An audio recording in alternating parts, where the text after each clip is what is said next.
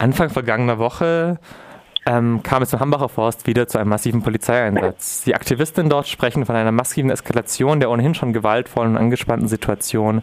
Wir sprechen nun mit dem Fotojournalisten Gabo von Air Media Base, der am Montag und Dienstag im Wald war und danach mit Aktivistinnen im Wald gesprochen, wird, gesprochen hat. Hallo. Ja, hallo, guten Morgen. Ähm, ja, ich war am Montag unterwegs und bin jetzt auch gerade da, um einfach zu schauen, wie sich das entwickelt hat. Also Montag waren vier Hundertschaften, ähm, haben den, die kompletten, komplette Wiesenbesetzung abgeriegelt. Ein Hubschrauber war da.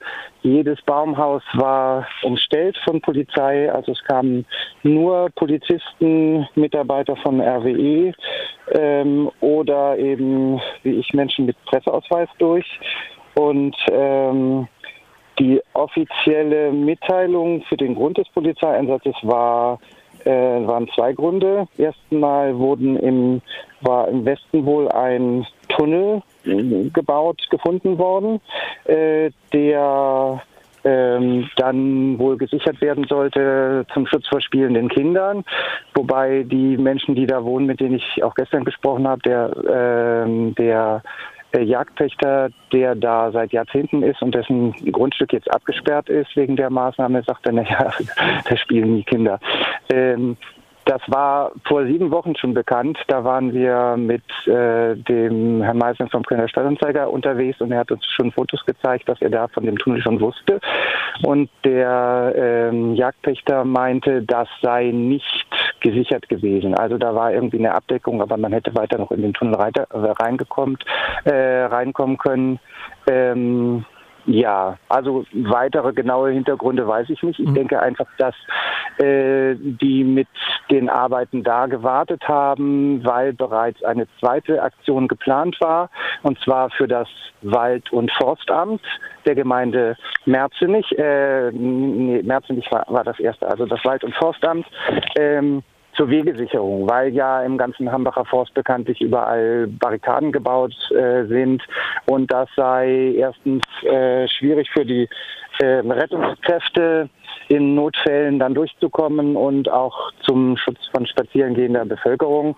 Ähm, jetzt bin ich da gerade durchgegangen und am sogenannten Jesus Point einmal von der Polizei kontrolliert worden und äh, der Beamte sagte mir, also seiner Auskunft nach wäre ist ja privat, der Wald Privatgelände von RWE und deswegen dürften nur Menschen mit Presseausweis dadurch, aber normale Bevölkerung einfach nicht. Dann ist es ja. Wo ich meinte, das sei eine ganz neue Rechtslage und das müsste ja kundgetan werden und meiner Meinung nach ist er da einfach falsch informiert, weil der Wald ein Privatgrundgelände von RWE ist, aber RWE, solange keine Maßnahmen hier stattfinden, äh, tatsächlich äh, den Wald offen halten muss für die spazierengehende mhm. Bevölkerung.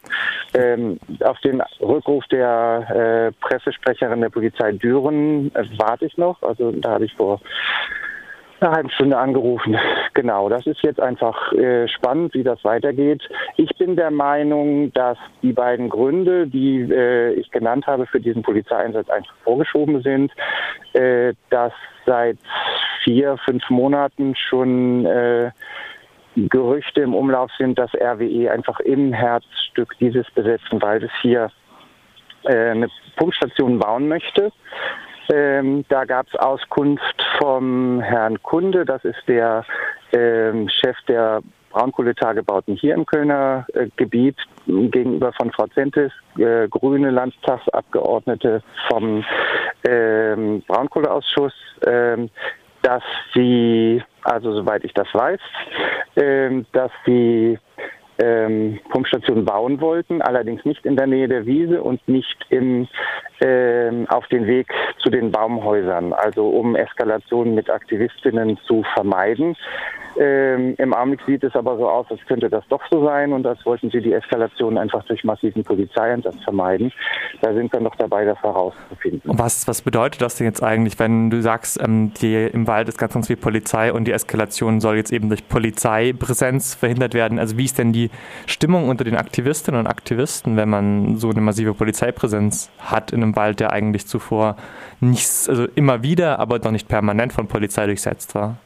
Also bislang war es so, dass äh, für die Aktivistinnen der ähm, Wald, wo ich jetzt auch gerade drin bin, also zwischen Wiese und den Baumhäusern südlich der A4, ja ein sicherer Rückzugsraum war, dass da ähm, die Wege durch Barrikaden gesichert waren, also dass keinerlei ähm, äh, Sicherheitsfahrzeuge durchfahren konnten, auch keine Polizei, die da jetzt äh, patrouilliert und ähm, Bislang war es so, dass es Auseinandersetzungen oder zusammen ja, Begegnungen zwischen Sicherheitskräften von RWE und Aktivisten nur gab, wenn die Aktivisten, Aktivistinnen alle paar Monate oder alle paar Wochen eine Aktion gemacht haben, zum Beispiel einen Bagger zu, zu besetzen oder Gleise zu äh, blockieren. Und ähm, dann kommt die Rodungskante natürlich immer, immer näher. Ähm, ist jetzt schon teilweise im Westen schon über die ehemalige A4, die so ein bisschen so Grenzlinie gewesen ist. Ähm, und jetzt ist auf einmal so, dass die Wege, die für die Aktivistinnen früher sicher waren, ähm, auf einmal ähm, quasi wie eine, eine Autobahn für, äh, ja, auch für ähm, Baumaschinen von RWE zur Verfügung stehen. Also äh, das, was am Montag passiert ist, wo dann ähm, drei Bäume mit Baumhäusern, die unbesetzt waren, gefällt wurden, das war schon für die Aktivistinnen schon äh, ja ein massiver Eingriff, ein sehr massiver Eingriff und ähm, das könnte aber sein, dass das nur so die ersten Vorboten sind von äh, weiteren Dingen, die da noch kommen werden. Also wenn wirklich in dem Wald, der bislang nur von Aktivisten besetzt war, ähm, Bauarbeiten von Seiten RWE, also sei es Bauten von Pumpstationen, wie ich, wie ich gelesen habe, äh, stattfinden würden, dann äh, wäre eine weitere Eskalation schon, äh, das wäre schon eine große Gefahr, dass es weiter eskaliert. Das findet ja. Und dann, das ja, ist, findet und dann ja. geht es einfach eventuell tägliche, stündliche Auseinandersetzungen und nicht nur wie bislang, äh, wenn Aktivisten ähm, ja, kontrolliert und bewusst eine Aktion machen und dann auch wieder rausgehen. Das findet ja alles angesichts dessen statt, dass ja in wenigen Tagen das Skillsharing-Programm beginnt und ja eigentlich das Rodung, die Rodungssaison ähm, vorbei ist. Ähm, wie ist das möglich und, und was, zu was führt das? Ja, also möglich ist natürlich immer viel. Ähm, es war ja schon am 29. Februar ähm, nach sechs Wochen Pause, wo alle gedacht haben, okay, jetzt kommt alles zur Ruhe, jetzt können im Hintergrund Gespräche geführt werden, äh, die nicht offiziell bislang sind, aber die trotzdem stattfinden. Vor, vor, vor, vor, Vorgespräche zu Vorgesprächen und intern unterhält man sich und verschiedene Menschen, Menschen unterhalten sich miteinander, wie soll denn das weitergehen? Denn die Eskalation war ja aus Sicht der Aktivistinnen, ähm, dass Menschen die Nase gebrochen wurden, Zähne eingeschlagen, ein Aktivist fast totgeschlagen von, von Seiten von RWE und Sicherheitskräften, dass äh, zu lesen war, mm, ja, also Zwillen, Molotow-Cocktails eingesetzt worden sein sollten oder beide Seiten war auch zu lesen, hätten sich mit Steinen beworfen.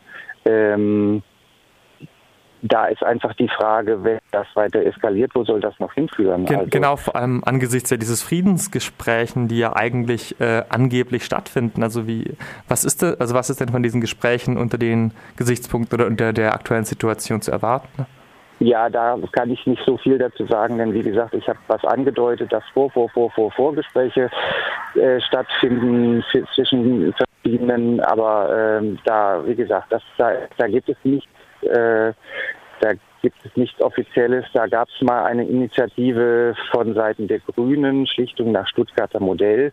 Da ist einfach das Problem, dass da ähm, allen, die das Wort Schlichtung Stuttgart hören, sämtliche Alarmlichter äh, äh, rot ganz hell leuchten, weil ähm, eigentlich dann bekannt ist, dass ohne jemanden da zu nahe zu treten, treten zu wollen, wer jetzt nach Stuttgart, der nach der Stuttgart 21 Schlichtung noch äh, bewusst äh, ein, das Wort Schlichtung in den Mund nimmt und so etwas vorschlägt, der hat entweder keine Ahnung, was da abgegangen ist, oder ist naiv und meint, das könnte tatsächlich funktionieren, ähm, oder möchte einfach, so wie es in Stuttgart passiert ist, ähm, ähm, ja, die Bevölkerung, den, den Widerstand ähm, von der Straße bekommen. Also in Stuttgart wurde man einfach weggeschlichtet.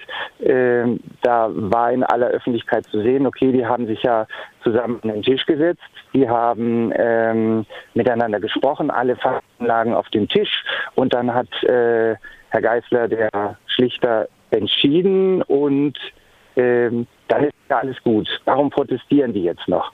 Das Problem war einfach äh, nichts von dem, was damals äh, beschlossen wurde von Herrn Geisler, nichts, null ist umgesetzt mhm. worden.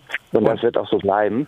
Und äh, die Schlichtung hat von vornherein unter ganz falschen Prämissen angefangen. Also wenn jetzt zwei und, Parteien und, sagen würde, ich, ich sage den Satz noch hm? zu Ende, äh, wenn zwei Parteien jetzt sagen würden, wir setzen uns zusammen an den Tisch und unsere, also wir, äh, die, äh, der, der, bürgerliche Widerstand, keine Ahnung, äh, wer wer da noch dabei wäre, ob Menschen von der Wiese dabei wären oder nicht. Äh, wir fordern erstmal Rodungsstopp, wir fordern, dass sämtliche Tagebauten hier stillgelegt werden. Und äh, da gibt es sicherlich noch viele, viele weitere Forderungen. Keine Ahnung, was da jetzt dann käme. Und nur unter solchen Bedingungen würden sich äh, da ähm, Gruppen mit RWE an einen Tisch setzen. Ähm, das wäre was völlig anderes. In Stuttgart war es einfach so, dass Herr Geisler gesagt hat, naja, wir reden jetzt mal über die Leistungsfähigkeit des Bahnhofs und nicht eben, brauchen wir den überhaupt, ist nicht vielleicht, äh, nicht? also wir würden jetzt dann, wenn da jetzt äh, Gruppierungen sich mit RWE zu einer Schlichtung an den Tisch setzen würden, äh, dann äh, ging es vielleicht darum, okay, hier wird alles gefällt, alles gerodet und äh, der Tagebau geht weiter. Äh, nur wie kriegen wir das so hin, dass das möglichst äh, friedlich über den Tisch geht? Das geht einfach nicht, das mhm. funktioniert einfach nicht. Mhm. Also dann äh, da äh, ja also das wäre ja keinerlei Verhandlungsgrundlage, mhm. soweit ich das, äh, soweit ich das mitbekommen habe. Ja. Wobei das ist jetzt mein, meine, äh, meine Privatmeinung nach dem, was ich gehört habe und äh, äh, genau, da gibt es nichts Offizielles bislang. Okay, gut. Ja, vielen Dank für die Einschätzung. Ähm, Gabor vom, vom Air Media Base, du hast ja, genau, du hast ja Bilder gemacht. Die kann man ja zum Beispiel, glaube ich, auch auf dem Blog von ähm, äh, Nein, die kann man unter Air Media Base. Okay, gut, perfekt. Gut, danke dir. Dann sieht man nämlich auch, was dort geschehen ist im Hambacher Forst, weil die Bilder, genau. die sind eindrücklich.